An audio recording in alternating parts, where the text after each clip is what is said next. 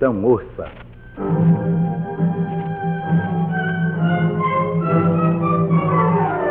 Incrível!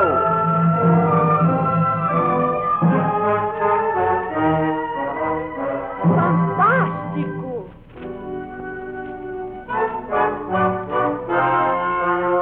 Extraordinário. Um novo programa de Almirante, um presente de Guaraína, com Almirante arranjos musicais escritos especialmente, sonoplastia, artistas do rádio teatro e grande orquestra.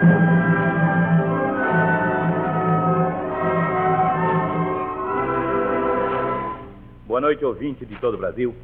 Aqui estamos novamente com mais alguns casos para o incrível, fantástico, extraordinário. Na próxima terça-feira não haverá este programa. Será dia de carnaval. Mas ele voltará logo em seguida, na terça-feira seguinte, isto é, dia 17 de fevereiro. Continuamos a pedir aos bons ouvintes que nos enviem os casos extraordinários que souberem. Insistimos para que deem todos os detalhes que possam garantir a veracidade das histórias. Cada vez mais estamos empenhados em que todos os ouvintes acreditem que são verdadeiros os fatos que aproveitamos aqui. E a melhor maneira de consegui-lo é cercar cada narrativa do maior número possível de elementos capazes de destruir todas as dúvidas. Para hoje teremos cinco episódios de veros estranhos: o do fantasma que dirigiu um automóvel, o da moça que viu o demônio, o da morta que encomendou uma missa, o do Saci Pererê que apareceu nesta cidade. E o do rondante da linha de Petrópolis. Atinge a uma quantidade fabulosa o número de cartas que de todos os pontos do Brasil são enviadas a Almirante narrando casos incríveis, fantásticos, extraordinários. Muito maior, porém, é o número de pessoas que atestam a maravilhosa eficiência de Guaraína no combate às dores de cabeça, de ouvido ou de dente. Guaraína é um medicamento nacional de conceito universal. Guaraína. Vamos começar hoje pela história do sargento que conduziu o fantasma do tenente em seu automóvel. As ilustrações musicais que auxiliam a narrativa são da autoria do maestro Taranto.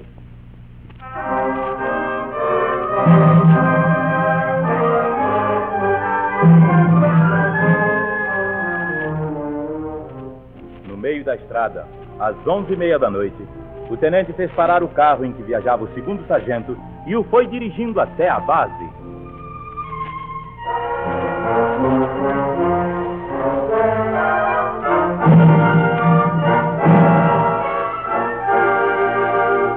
Quem nos envia esse fato esqueceu-se de assinar a carta, que é puro esquecimento, não há dúvida, porque ele dá seu endereço, dizendo mesmo que quem duvidar do que ele conta poderá procurá-lo em sua residência, a Rua Padre Anchieta, 137, em Niterói. Além disso, acrescenta, há algumas testemunhas do fato espalhadas em várias guarnições do Rio. No decorrer dessa história, serão ainda citados nomes de oficiais superiores e de lugares, e tudo isso servirá para provar a veracidade do episódio. Mas vamos ao que conta a carta do ouvinte. Ele principia por dizer que em 1943 era segundo sargento da Marinha. No dia 4 de maio daquele ano, foi transferido para uma cidade de Mato Gro- Mato Grosso chamada Ladário. Ali, depois de alguns dias, conheceu uma moça que morava num lugar denominado Taquara e que fica a uma boa distância da cidade. Sempre que podia, ia vê-la. Para isso, obtinha a devida permissão dos superiores para usar um carro da base. No dia 14 de julho, eram seis horas da tarde, vinha o segundo sargento do presídio da base rumo ao seu quartel em companhia do primeiro-tenente Carlos Sampaio de Lacerda, com quem ele servia. Era um homem alegre e expansivo, tenente. Camarada bondoso, delicado. Como tinha o propósito de ver sua namorada naquela noite, o sargento fez-lhe o pedido costumeiro. Meu tenente, o senhor podia me deixar levar o carro logo mais para a Pequena? Oh, vai à vontade, rapaz. E, e como vai o namoro? Ela gosta de você? Parece, seu tenente. Ah, é aquela que mora na Taquara, não é? É aquela mesmo, seu tenente. É bonitinha. Tem ir. Diz que eu dei ordem.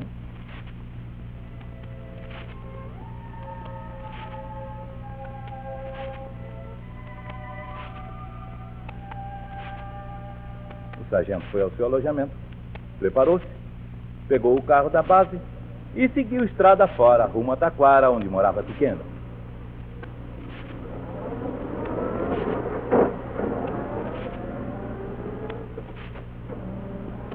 Já passava das onze da noite quando regressou. Pegou o carro e veio despreocupadamente pelo caminho. Já tinha rodado uns 20 minutos quando viu um vulto fazendo sinal para que ele parasse. Ele parou e viu que era o primeiro tenente. Parou o carro, saltou, bateu uma continência e cedeu o lugar ao seu superior. O tenente tomou o volante e pôs-se a dirigir o carro. Nos primeiros instantes, o sargento não estranhou nada. Só o fato de estar o seu superior ali naquele ponto deserto e distante. Como o tenente, já disse, era de gênio expansivo, logo de saída, o sargento achou esquisito que ele não lhe dissesse uma só palavra. Dirigia o carro no mais completo silêncio, atento somente às curvas, às subidas e descidas da estrada. Para si mesmo, o sargento conjecturava sobre o que de sério teria havido com seu superior, de natural tão falador. Mas, como sempre respeitoso e obediente, não se atreveu a lhe dirigir a menor pergunta. E toda a viagem assim se fez, em silêncio, até perto da base, um pouco distante ainda do quartel, quando o tenente freou o carro e desceu. O sargento então guardou o carro e foi para o seu alojamento, onde deitou-se e dormiu.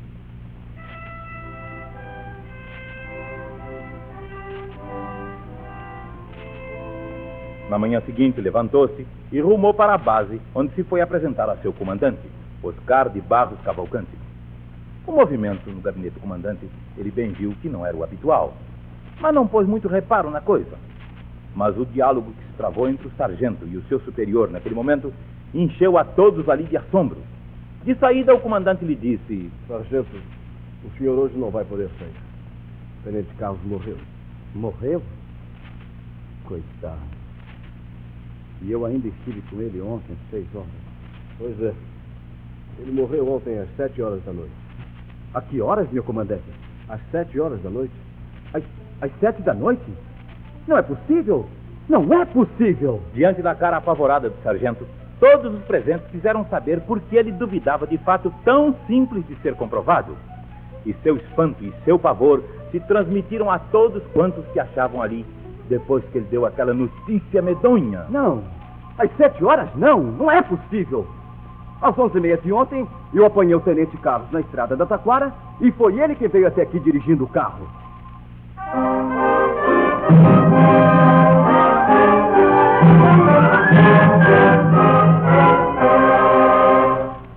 Há muita gente que tem sempre ao seu lado o fantasma da dor. Estes devem andar sempre prevenidos com um envelope de Guaraína, medicamento nacional de conceito universal. Guaraína não é melhor nem pior. Guaraína é única no combate às dores, gripes e resfriados. Guaraína. As ameaças e promessas que a gente faz blasfemando ou em momentos de cólera nem sempre permanecem inofensivas. Ouça um segundo caso de hoje, também ilustrado pela música de Aldo Taranto.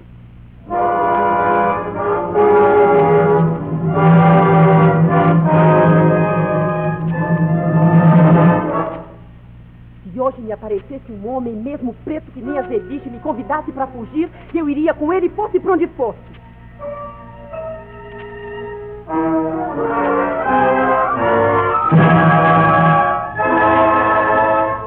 Mais espantosa e incrível que pareça esta narrativa, ela deve ser verdadeira, tal a veemência das palavras da carta em que nos chegou. A carta traz um tom de confissão. Parece vinda de um coração angustiado e que sente a necessidade de se abrir para contar o que o oprime. Há nela frases que são comoventes apelos. Mando-lhe meu caso e creia na fé de Deus que é verdadeiro. A insistência com que invoca as entidades celestes faz também com que se creia na sua sinceridade. Senhor Almirante, que a Virgem Santíssima o proteja e auxilie São Carlos. Ela assina seu nome, dá seu endereço e indica onde trabalha, mas acrescenta um post-scriptum cujos termos simplórios são extremamente convincentes para que deixemos de atender o seu pedido. Peço não revelar meu nome e endereço, pois trabalho num lugar onde tudo serve de zombaria. Não é preciso mais, boa ouvinte. Seu anonimato será conservado. E não há de ser porque falte seu nome e seu endereço que sua espantosa história vá perder o enorme interesse que possui. Para que não se perca o sabor de sua narrativa, vamos falar aqui com as suas próprias palavras.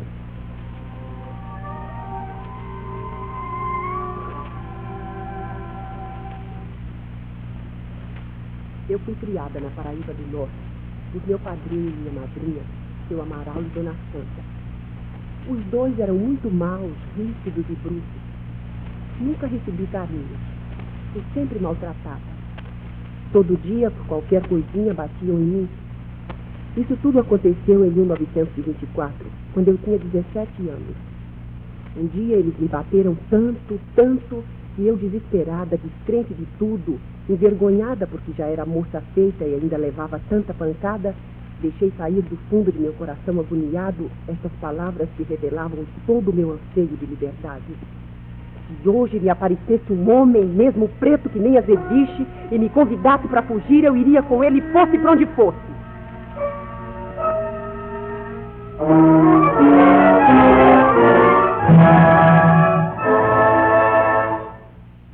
Naquele mesmo dia, mais tarde, meu padrinho, com sua brutalidade habitual, mandou que eu fosse dar um recado a um seu amigo que trabalhava numa fábrica de bebidas que havia por lá. Menina, vá lá na fábrica e diga ao seu Arnaldo para vir falar comigo amanhã cedo, se puder. O tom brutal da voz de meu padrinho fez voltar o meu pavor pela vida que eu levava ali na sua casa. E por isso, aquela incumbência me deixou radiante. Iria embora e não voltaria mais àquele inferno. Foi, pois, com a alma já começando a se desanuviar, que segui para a fábrica de bebidas, de onde não voltaria mais para casa. Fui andando sozinha, pois o lugar era completamente deserto. A estrada muito ruim, cheia de subidas e descidas, não tinha casa alguma por perto. Por lá só havia mesmo a fábrica, que era cercada por um denso arvoredo e separada da estrada por um muro bem alto. Eu já estava bem distante de casa quando senti que alguém me acompanhava. Como é natural, não pude deixar de dar uma olhadela para ver quem vinha atrás. Virei-me e vi que era um homem muito bem vestido, com um terno cinza muito elegante, sapatos de verniz que brilhavam, polainas da cor do terno. Enfim, um tipo alinhadíssimo como eu nunca vira naquelas redondezas. Mas que decepção! Era preto retinto. Mas que feições finas e delicadas. Nunca eu tinha visto um preto tão bonito. Só tinha um defeito. Os olhos eram avermelhados, como se ele estivesse sofrendo da vista. O muro da fábrica já estava ali à vista. E para chegar lá mais depressa, sim, só por isso, porque com o homem que vinha na estrada, eu não tive a princípio a menor preocupação. Para chegar mais depressa à fábrica, apertei os passos. Foi aí que notei que, em vez de aumentar a distância entre mim e o preto, a distância diminuía e ele já estava bem perto de mim. E o mais estranho é que suas passadas continuavam as mesmas, pausadas e lentas, enquanto as minhas já estavam quase numa correria. Meu medo já não era de brincadeira. Estava nervosa e esbaforida, enquanto quase ao meu lado suavam aquelas passadas lentas e impressionantes. Foi quando ergui meus olhos para o céu como supremo recurso e pedi: Ó Virgem Santíssima, protegei-me, livrai-me desse homem. No relance, as passadas silenciaram. Não ouvi mais nada. Corri ainda um pedaço e olhei para trás. A estrada estava deserta. O homem, se fosse homem mesmo, não podia ter se afastado tanto de maneira que eu não mais o visse. Foi só então e aí está o mais extraordinário desse caso, e onde se prova que não podia ter sido visão falsa de um espírito prevenido. Foi só então que me lembrei repentinamente da minha frase desesperada daquela manhã. Foi só então que a recordação de minhas palavras fez com que eu concluísse quem podia ser aquele homem. Aquele homem. Não, porque estou certa, certíssima de que aquele negro o negro mais bonito que eu já vi era o próprio diabo.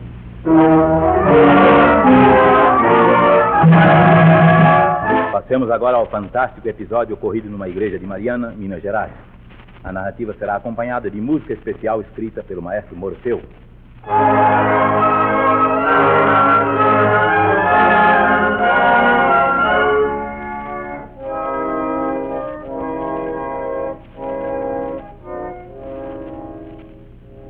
Não pode ser, seu padre. Esta mulher já morreu há cinco anos.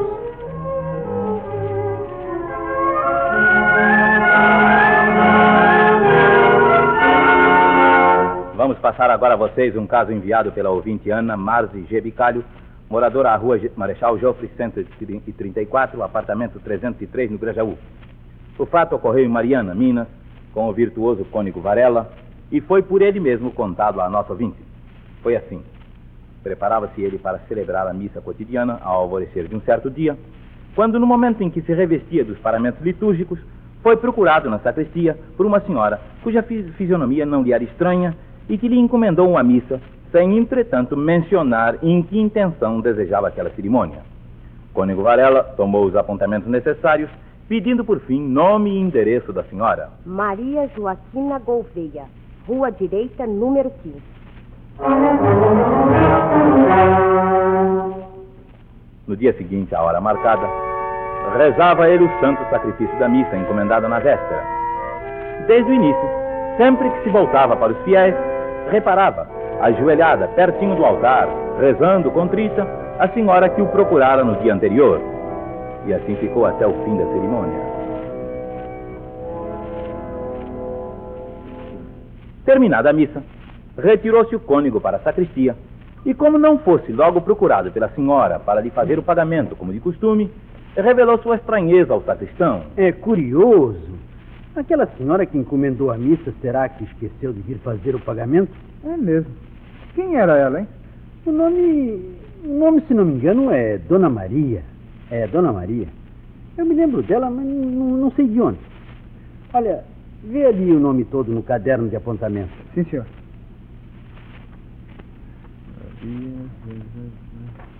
Maria, Joaquina. Ah, está aqui. Mas o quê? Hum? Maria Joaquina Gouveia? Não é possível, Cônego Varela. Maria Joaquina Gouveia, Rua Direita 15? Mas essa senhora já morreu há uns cinco anos. O senhor não se lembra? É verdade. Agora me lembro. Até me lembro do enterro dela. Bem, me pareceu que eu a conhecia quando ela esteve aqui ontem. Estava agora mesmo na igreja assistindo à missa. Aquela lembrança, Cônigo Varela e o sacristão correram à igreja e ainda puderam ver o vulto da senhora que se levantara e se dirigia para os fundos do templo, onde desapareceu por trás de uma pia de água benta. Horrorizados com o que viram, o cônego e o sacristão ainda percorreram toda a igreja, mas não encontraram mais ninguém. Também a dor desaparece rapidamente se tomamos um comprimido de guaraína. Guaraína age de forma decisiva contra todas as dores de cabeça, de ouvido ou de dente. E notem bem, guaraína corta a dor sem atacar o coração. Guaraína. Vocês acreditam que um saci pererê possa aparecer em pleno Rio de Janeiro? Então ouçam a curiosa história que se segue e que terá ilustrações musicais do maestro Morfeu.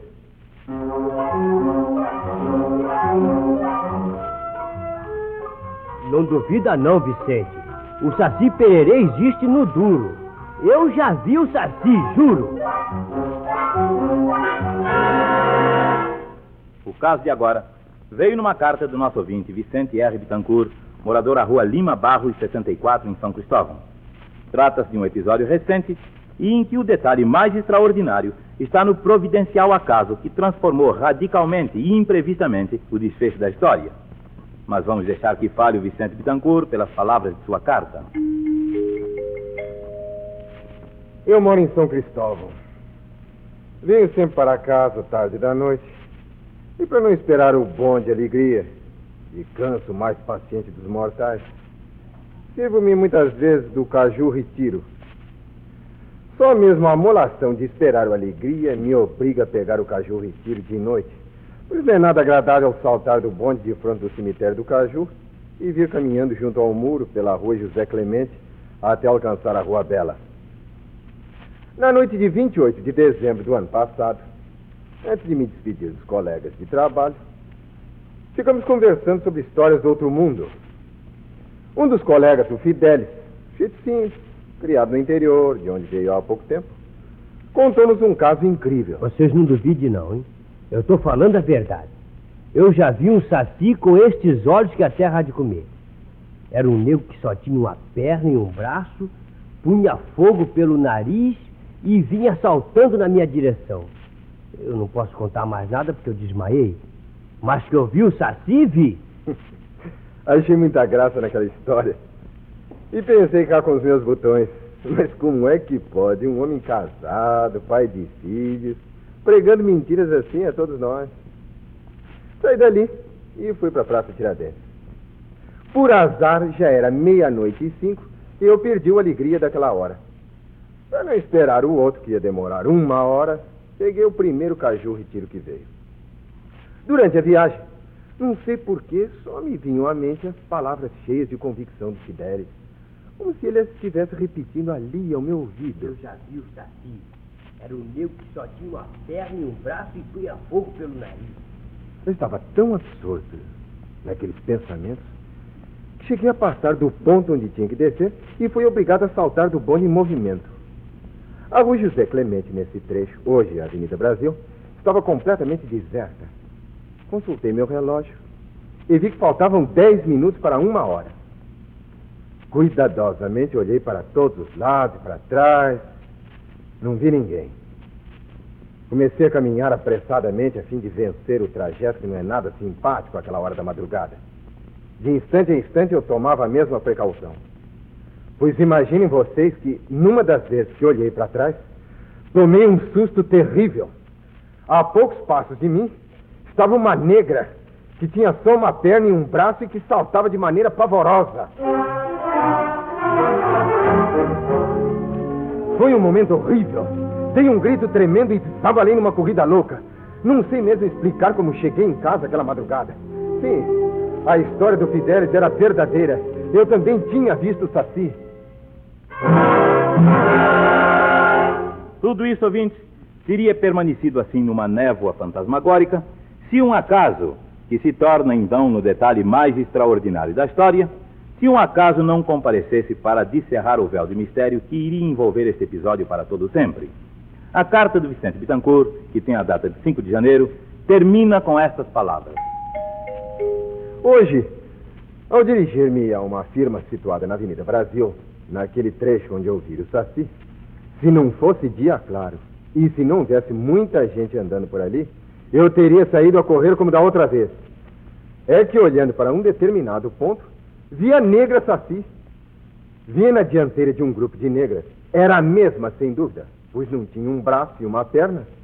E, em vez de usar muleta ou qualquer outro apoio, andava aos saltos numa forma que, mesmo durante o dia claro, era apavorante. É assim às vezes que surgem as lendas. Desta vez o acaso, porém, aclarou o mistério que se poderia criar em torno do Saci em pleno Rio de Janeiro. Sob os efeitos de uma sugestão, tudo pode acontecer a uma pessoa, menos livrar-se da dor. Isto se consegue com um comprimido de guaraína. Todos dizem e nós repetimos: Guaraína não é melhor nem pior. Guaraína é única. Guaraína não ataca o coração.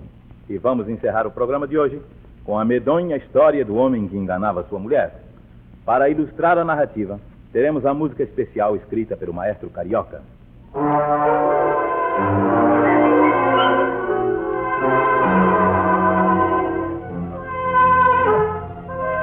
Eu vou contar o que aconteceu comigo. Mas assim que acabar, eu morro. Todos vocês, eu sei, vão achar inverossímil o fato que vai encerrar a audição de hoje do incrível, fantástico e extraordinário. Mas não importa. Cumprimos somente o nosso dever de narradores. Qualquer confirmação que queiram desse espantoso episódio, vocês poderão ir buscar na residência do ouvinte, da ouvinte que nos escreve, Maria Luísa Ferreira, Praia do Caju, número 139, casa 10. O caso passou-se com um compadre de sua mãe, um senhor chamado José Rodrigues. Teve lugar em 1938, na Serra de Petrópolis, perto da Ponte dos Quatro Arcos. Muita gente das redondezas conhece essa história. Diz ao ouvinte: José Rodrigues, compadre de mamãe, apesar de casado e cheio de filhos, era um homem metido a conquistador. Trabalhava como rondante da linha do trem de Petrópolis. Uma noite, ele chegou cedo em casa e recomendou à mulher: Mulher, eu vou me deitar. Mas eu não posso dormir muito, não, porque tenho que fazer ronda esta noite. Olha, me acorda às nove horas, não? Com a luta que tinha nos seus trabalhos caseiros, a esposa esqueceu-se de chamá-lo à hora pedida e ele só foi acordar à meia-noite. Apesar do adiantado da hora, furioso, depois de brigar muito com a sua companheira, José Rodrigues saiu assim mesmo. Mas naquela noite não voltou mais. Não voltou aquela noite e foi encontrado no dia seguinte, caído à beira da linha, todo rasgado, cheio de equimoses, desacordado. Levado para casa, ali ficou oito dias sem dar acordo de si, como morto. Ao fim desse tempo, abriu os olhos, relanceou um olhar em torno e, vendo a mulher e os filhos aflitos em torno da cama, moveu os lábios para falar.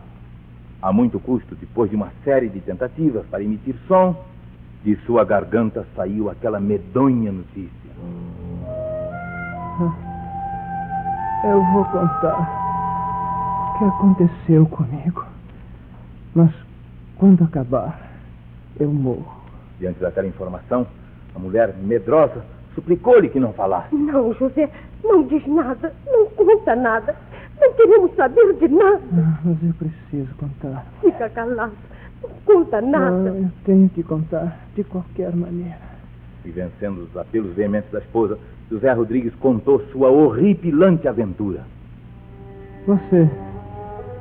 Você se lembra do dia em que eu pedi para você me chamar cedo e você se esqueceu?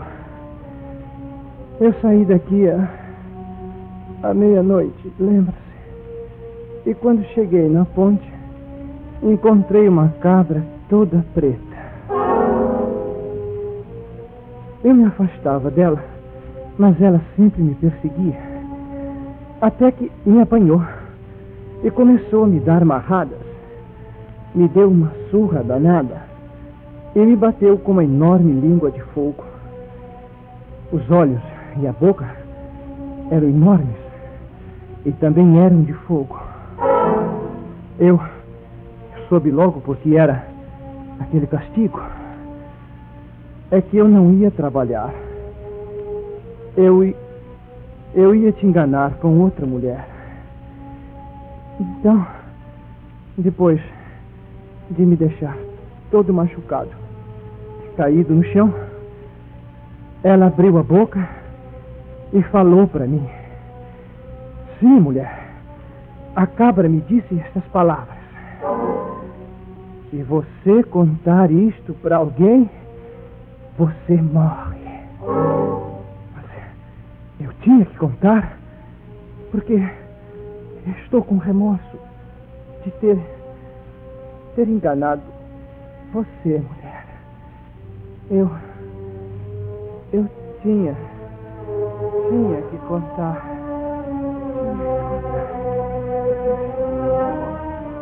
Diz a ouvinte Maria Luísa Ferreira, moradora à Praia do Caju 139, Casa 10, onde qualquer um poderá obter a confirmação do que contamos, que José Rodrigues acabou de dizer aquelas palavras e morreu.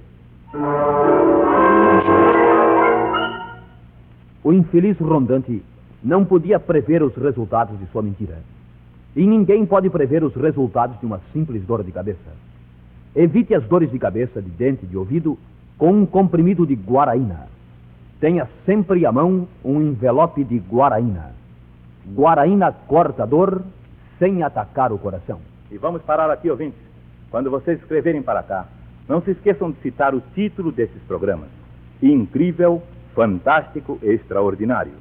Tomaram parte na audição de hoje a orquestra sob a direção de Morfeu, o locutor Oswaldo Luiz, os radiatores e atrizes na ordem de entrada: Paulo Raimundo, Carlos Machado, Orlando Drummond, Edelze dos Santos, Antenor Barana, Telmo de Avelar, Leda Maria, Restia Júnior, Germano, Hamilton Ferreira e Paulo Porto. Contra-regra de Orlando Drummond. Publicidade de Roberto Duarte. Controle de som de Joaquim Pereira Gomes. Terça-feira próxima não haverá esse programa, mas terça-feira 17, sim, novamente às 21h30 e novamente sob o patrocínio de Guaraína, aqui estaremos com o incrível, fantástico e extraordinário. E por hoje é só. Obrigado pela atenção e boa noite, ouvintes de todo o Brasil.